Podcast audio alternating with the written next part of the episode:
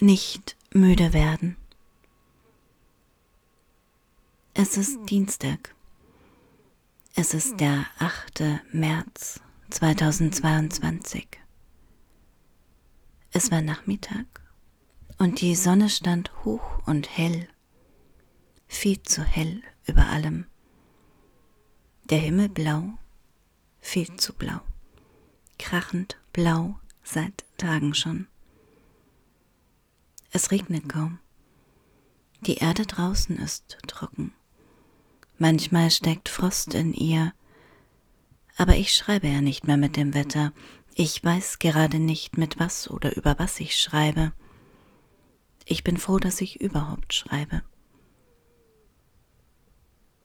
Und jetzt ist es bereits abends. Ein Aufziehen der Nacht als ob sie auf einer Spule stecken würde, einer weiteren Nacht. Es kommt ja immer eine weitere Nacht. Gemeinsam ziehen wir im Finstern uns durchs Nadelöhr. Und vor meinem Fenster scheint es heute dunkler als sonst, als ob jemand pures Schwarz in all die Verdichtung der Ereignisse gekippt hätte. Wer weiß das schon? Vielleicht aber sparen die Leute auch schon an Licht und Wärme. Vielleicht halten diese Gedanken schon Einzug in dieser einmal mehr unbehausten Welt. Und vor mir und um mich stapelt sich noch Literatur zum Internationalen Frauentag, dem feministischen Kampftag.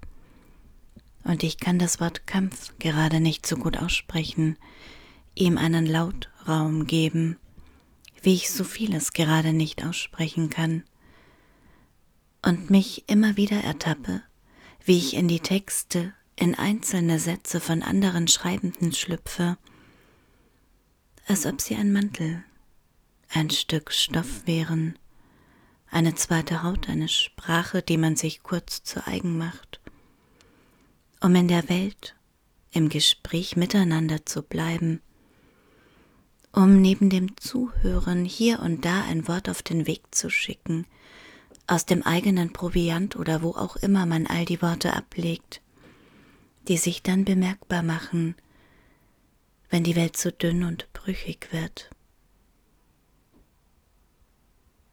Nicht müde werden, etwa von Hilde Domin, viel zitiert, immer wieder dem Wunder leise wie einem Vogel die Hand hinhalten. So schön klingt das, schreibt sich so leicht. Und was für eine Substanz aber hat dieser Satz aus dem Denken eines Menschen, einer Frau, die so viel hinter sich lassen musste, so viel in anderen Sprachen und Heimaten arbeiten musste, eine Sprachwanderin, bis sie wieder bei sich selbst landen konnte. Und das muss man sich vielleicht vorstellen.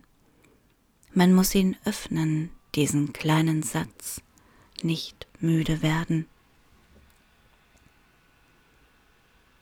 Dieses Wunder, von dem Hannah Arendt sagt bzw. schreibt, dass wir es immer mit uns tragen, dass mit jedem Menschen etwas Neues in die Welt kommt, eine neue Möglichkeit, auf die man durchaus vertrauen könne. Genauer in ihren Einführungslesungen zu Was ist Politik schreibt sie, wenn es also im Zuge der Ausweglosigkeit, in die unsere Welt geraten ist, liegt, Wunder zu erwarten, so verweist diese Erwartung keineswegs aus dem ursprünglichen politischen Bereich heraus.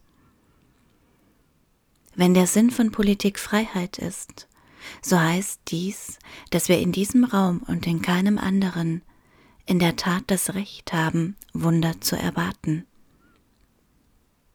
Nicht weil wir wundergläubig wären, sondern weil die Menschen, solange sie handeln können, das Unwahrscheinliche und Unberechenbare zu leisten imstande sind und dauernd leisten ob sie es wissen oder nicht.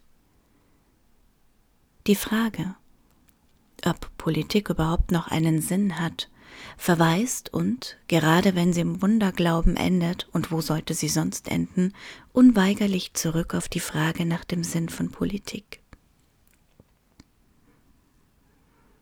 Und ich schreibe das hier, weil ich in diesem Moment so sehr darauf hoffe, dass dieses Gedankengerüst tragen wird, dieser Wundergedanke.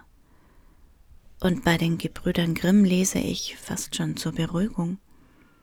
Die Herkunft des Wortes ist dunkel. Und das Wunder in freiem, von festen Bindungen gelöstem Gebrauch verhältnismäßig selten auftauchen. Und ich spaziere hier im Nächtlichen durch diese Wunderreihen, durch diese Ansammlungen dessen, wie der Begriff durch die Jahrhunderte glimmt und glüht. Gemeinsam ziehen wir im Finstern uns durchs Nadelöhr, während ich zwischendrin immer wieder die Nachrichten nachsehe oder nachhöre. Davon lese, dass Rammstein wahrscheinlich bald zum Übergabeort für Kampfjets wird,